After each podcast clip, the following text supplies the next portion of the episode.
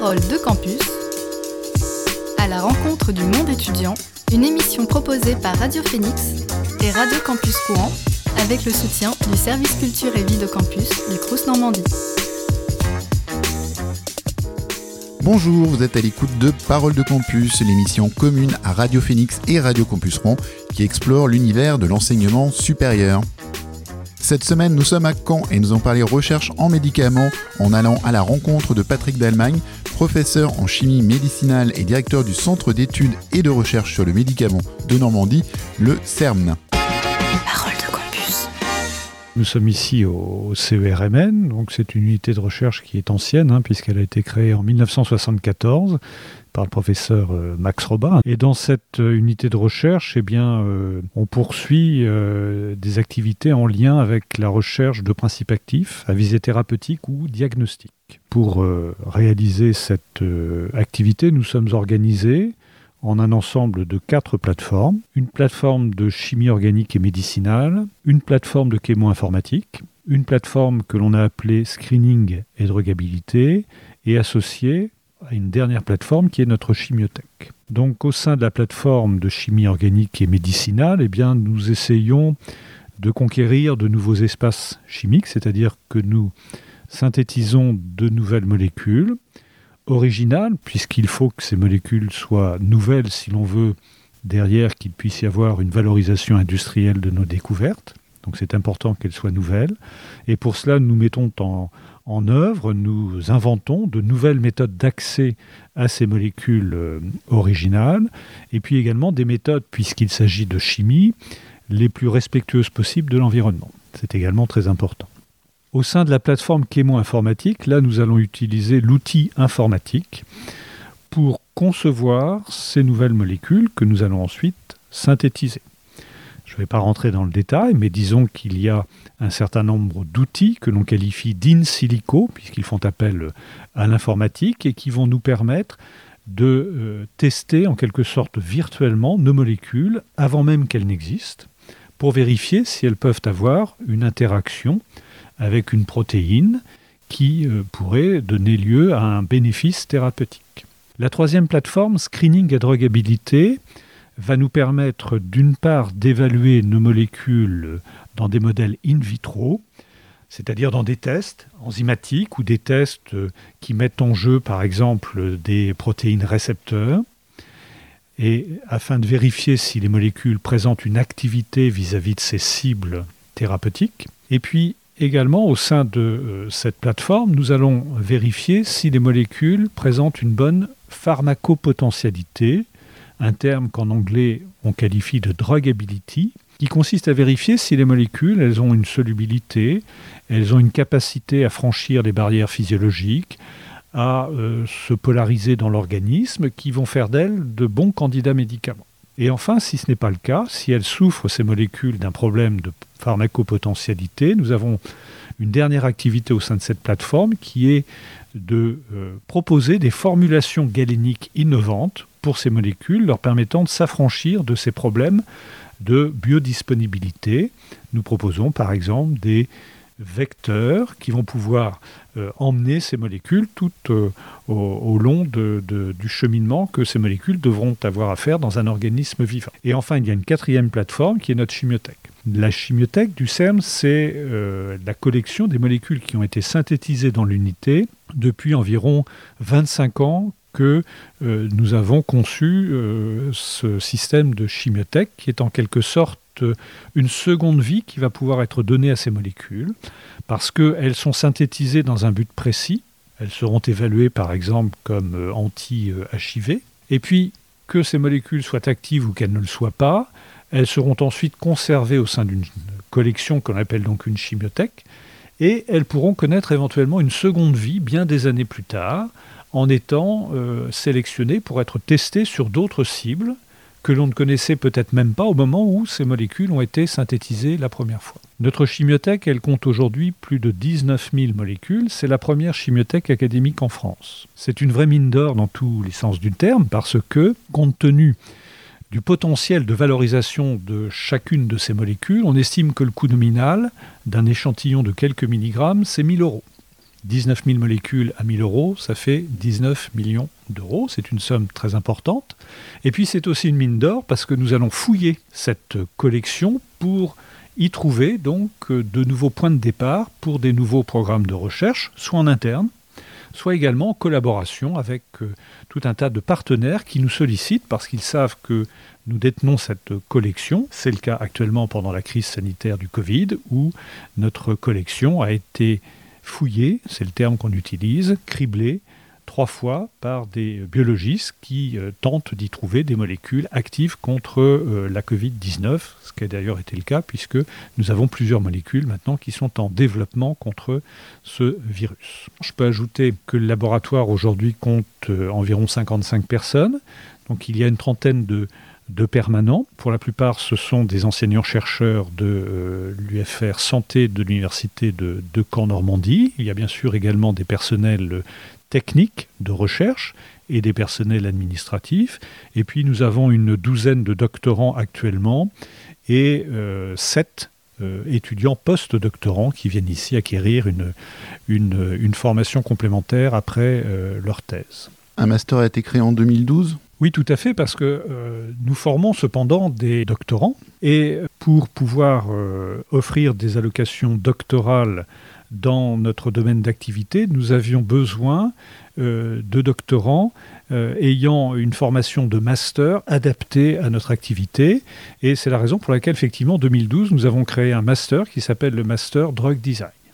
Bien entendu, ce master n'est pas euh, la seule source d'étudiants doctorants que nous avons, mais disons que chaque année, nous formons au niveau M1 et au niveau M2 entre 10 et 12 étudiants à chaque fois.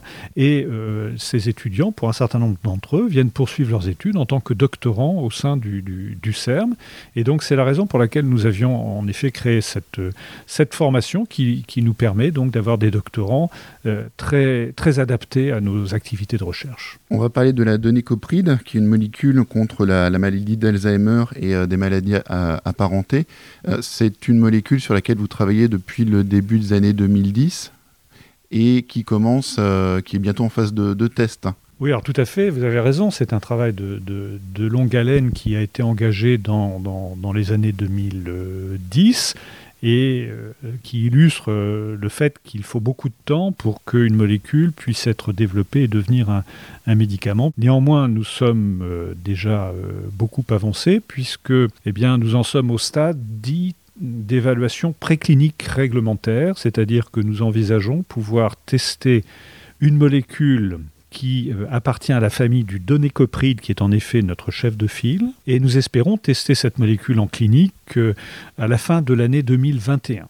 Donc nous sommes à peu près à un an de cette étape qui est extrêmement importante parce que, euh, évidemment, lorsque l'on veut mettre un médicament sur le marché, on aura euh, réellement une idée de son efficacité, mais également de son absence d'effet indésirable que lorsque nous pourrons la tester chez l'homme. La démarche est très très longue. Elle débute avec, euh, comme je l'ai expliqué tout à l'heure, une conception de molécules, c'est-à-dire une idée de euh, nouvelles molécules pouvant avoir une efficacité dans cette maladie d'Alzheimer. Donc nous avons mis en œuvre eh bien, les différents outils dont nous disposons, notamment les outils chémo-informatique, les tests in silico, virtuels, pour euh, concevoir une famille de molécules. Et ensuite, il a fallu synthétiser ces molécules pour qu'elles deviennent réelles, vérifier à travers des tests in vitro la réalité de ce que les tests in silico nous avaient prédit. Une fois que l'on a euh, obtenu cette molécule, que l'on a pu attester de son activité in vitro, le chemin reste encore long, même si ça a pris plusieurs années, puisque derrière, il va falloir eh bien, euh, attester de son intérêt à travers toute une batterie de tests dans des modèles de maladies d'Alzheimer, qui sont à la fois des modèles cellulaires, mais également des modèles animaux, en utilisant notamment des rongeurs, qui sont des modèles de cette euh, maladie, et en vérifiant, cette fois dans un organisme vivant, que l'intérêt potentiel que nous suggèrent les tests in vitro est bien réel. Ce qui a été fait pour le dénicopride et pour sa famille, ce qui a conduit la région euh, Normandie et les fonds FEDER, les fonds européens FEDER, a financé un programme extrêmement important de plus de 3,5 millions d'euros pour que euh, cette famille de molécules puisse entrer en phase de tests précliniques réglementaires, qui sont là des tests qui sont essentiellement destinés à vérifier qu'il n'y aura pas de risque chez l'homme dans des tests donc, qui sont dits cliniques. Ce projet est très important. Il est drivé par Normandie Valorisation et il a euh, ceci d'original et d'unique presque en France, je crois, c'est que il est porté uniquement par une unité de recherche sans qu'il y ait eu création d'une start-up qui souvent, dans ces cas-là, est un intermédiaire entre le travail purement académique réalisé à l'université ou dans un grand organisme et le transfert vers l'industrie.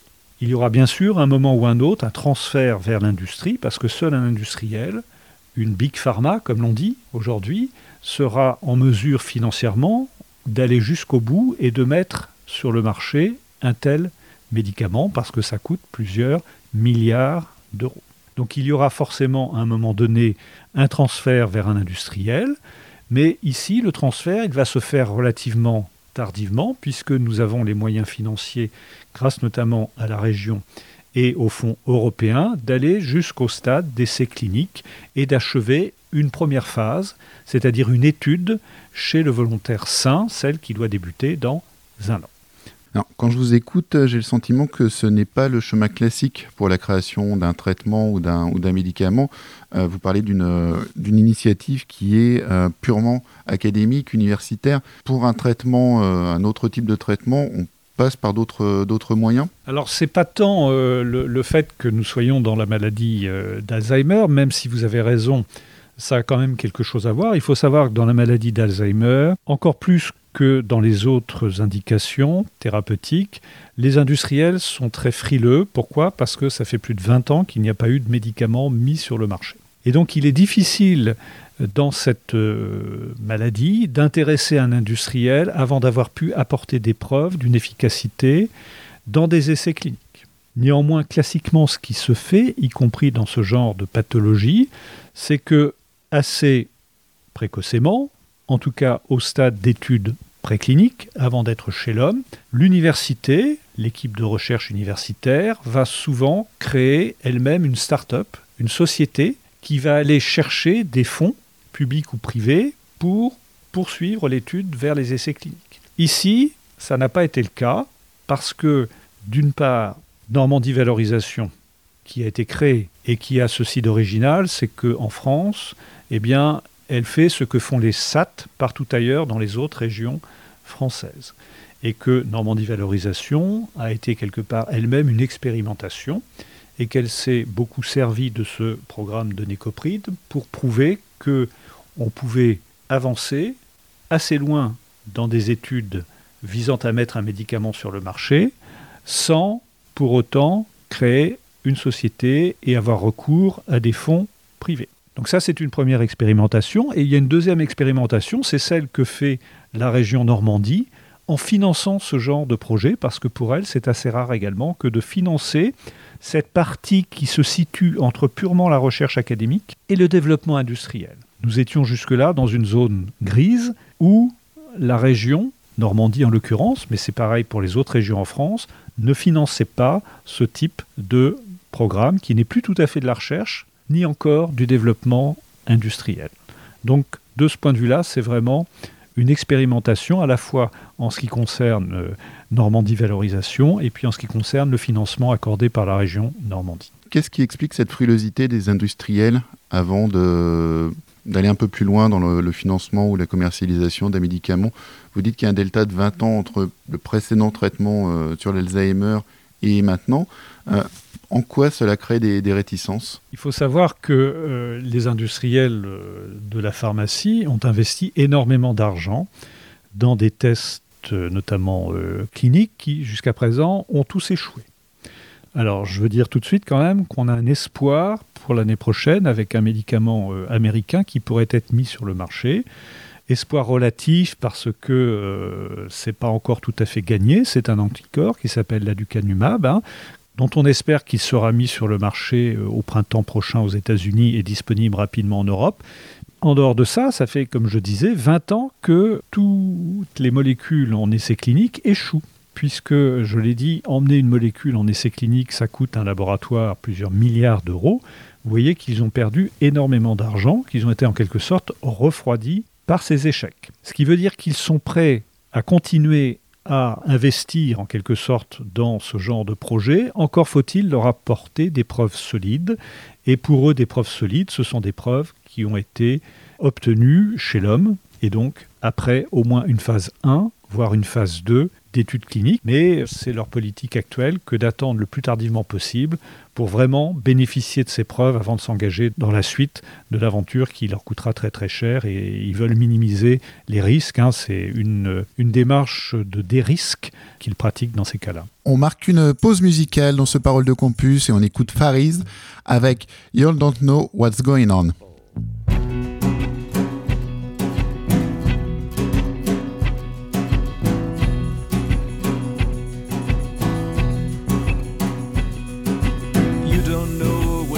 Across the line of Mexico. No, you know nothing about the stress and the risk they undergo. And while your banks are trying their hands at borderless accounts, there's Myanmar and South Sudan and the Balkans body count.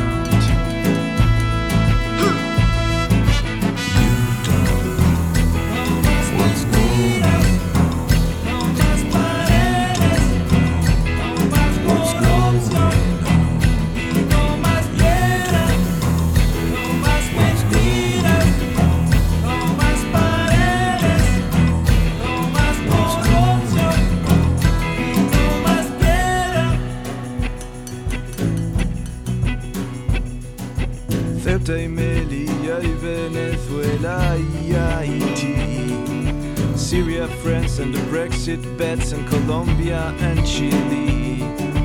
Ass in the Libya mess to the doors of Italy.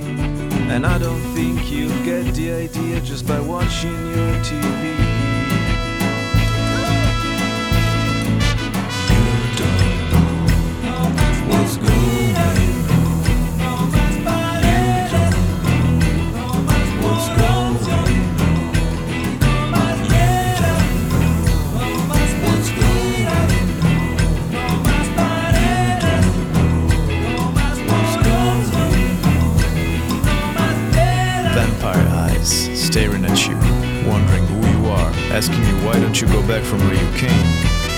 Same time telling you you're liberated now, you're a free man.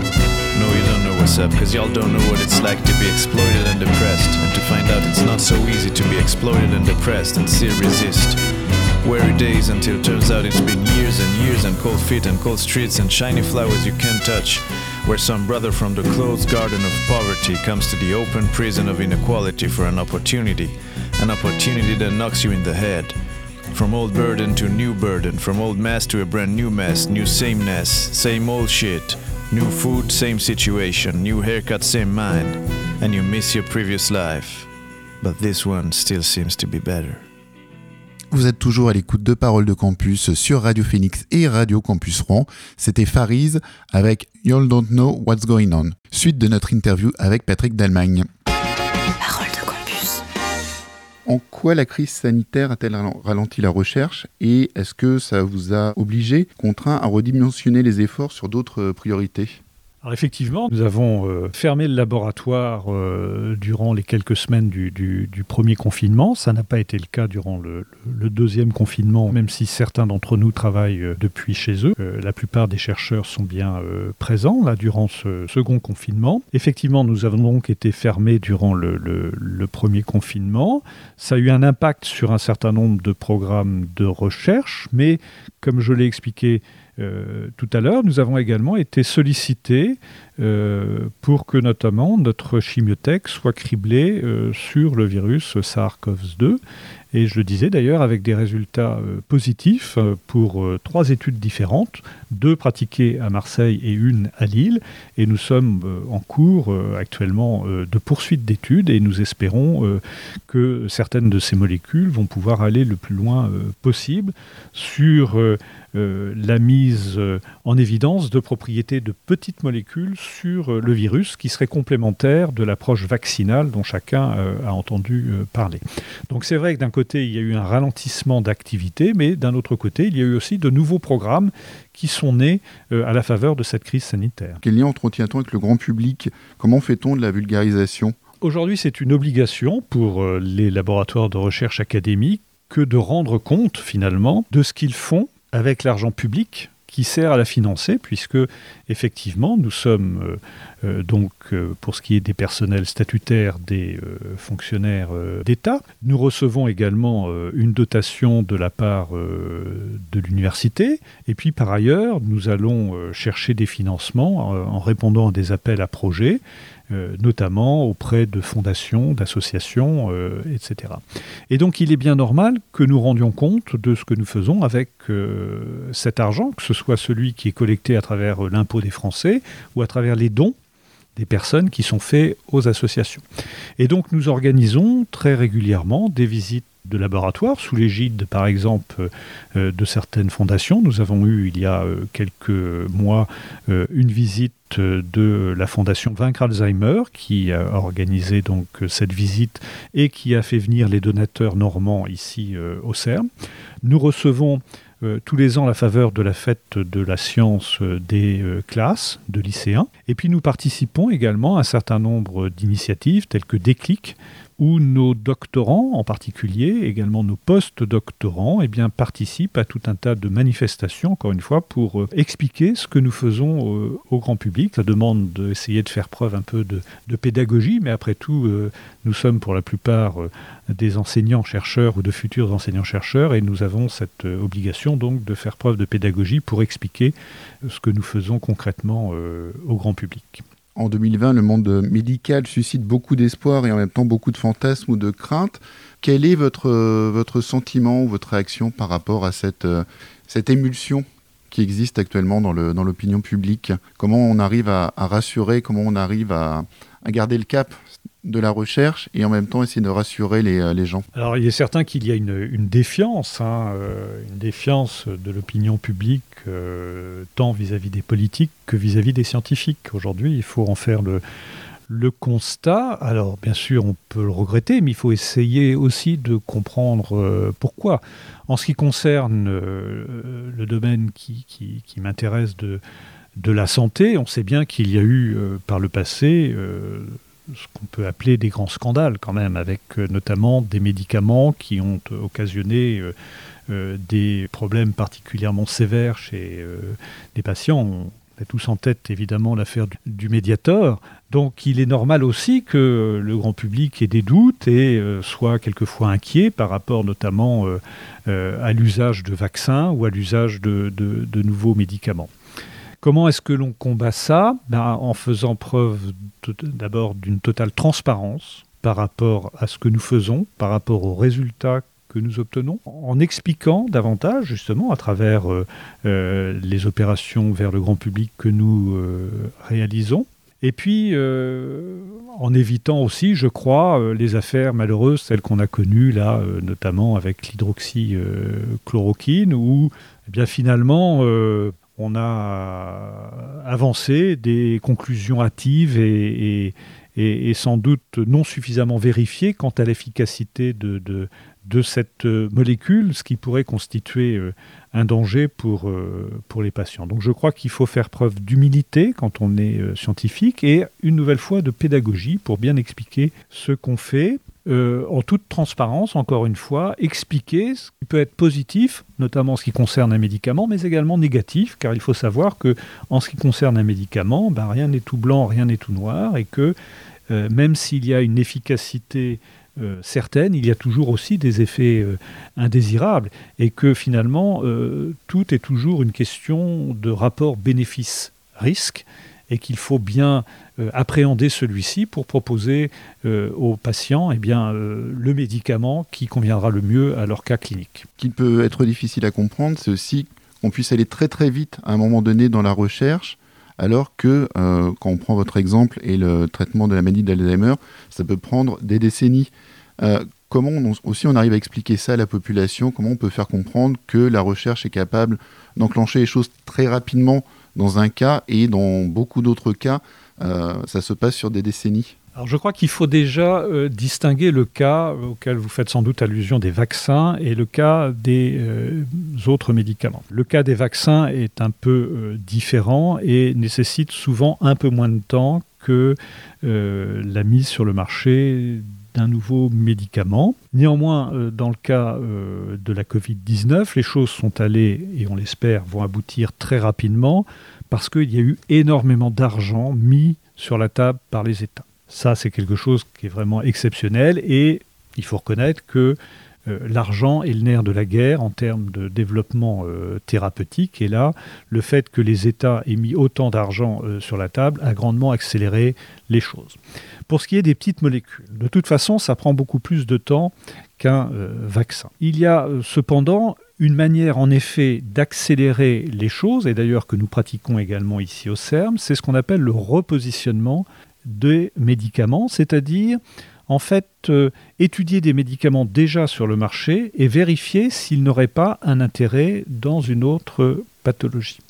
Et évidemment, dans ce cas-là, ça peut aller plus vite. Pourquoi? Parce que la molécule pour laquelle euh, vous découvrez de nouveaux intérêts thérapeutiques, elle a déjà été étudiée chez l'homme, puisqu'elle a déjà été mise sur le marché. Et donc tout un tas d'études ne sont plus à faire, puisqu'elles l'ont déjà été il y a euh, un certain temps. Il faudra bien sûr vérifier que dans la nouvelle indication, il n'y ait pas des effets indésirables nouveaux qui apparaîtraient, mais en tout état de cause, cela peut aller beaucoup plus vite que lorsqu'il s'agit, comme pour le donnécoprid, d'une molécule entièrement nouvelle, où là, tout est à faire, tout est à prouver pour, encore une fois, euh, apporter euh, à l'homme une molécule la plus dénuée possible euh, de risques pour sa santé. Vous avez donc la chimiothèque la plus importante en France. Ça la laisse entendre aussi que vous travaillez avec d'autres laboratoires implantés sur le territoire, voire à l'étranger. Donc ce n'est pas un travail que le CERN mène seul. Et on voit aussi l'émergence de l'intelligence artificielle dans le travail de recherche.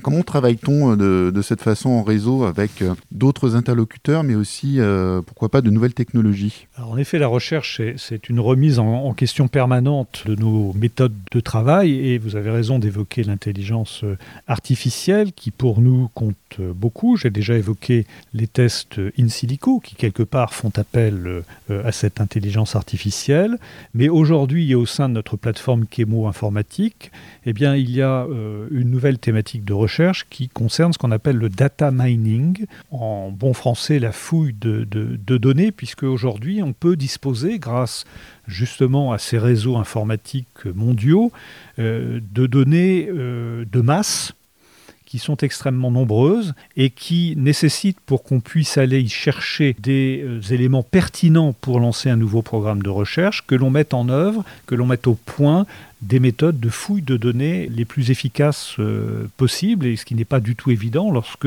l'on s'intéresse à des millions, voire des milliards de données numériques, eh bien, il faut avoir des systèmes très performants pour pouvoir aller euh, extraire de, ces données les éléments euh, indispensables pour mener un nouveau programme de recherche.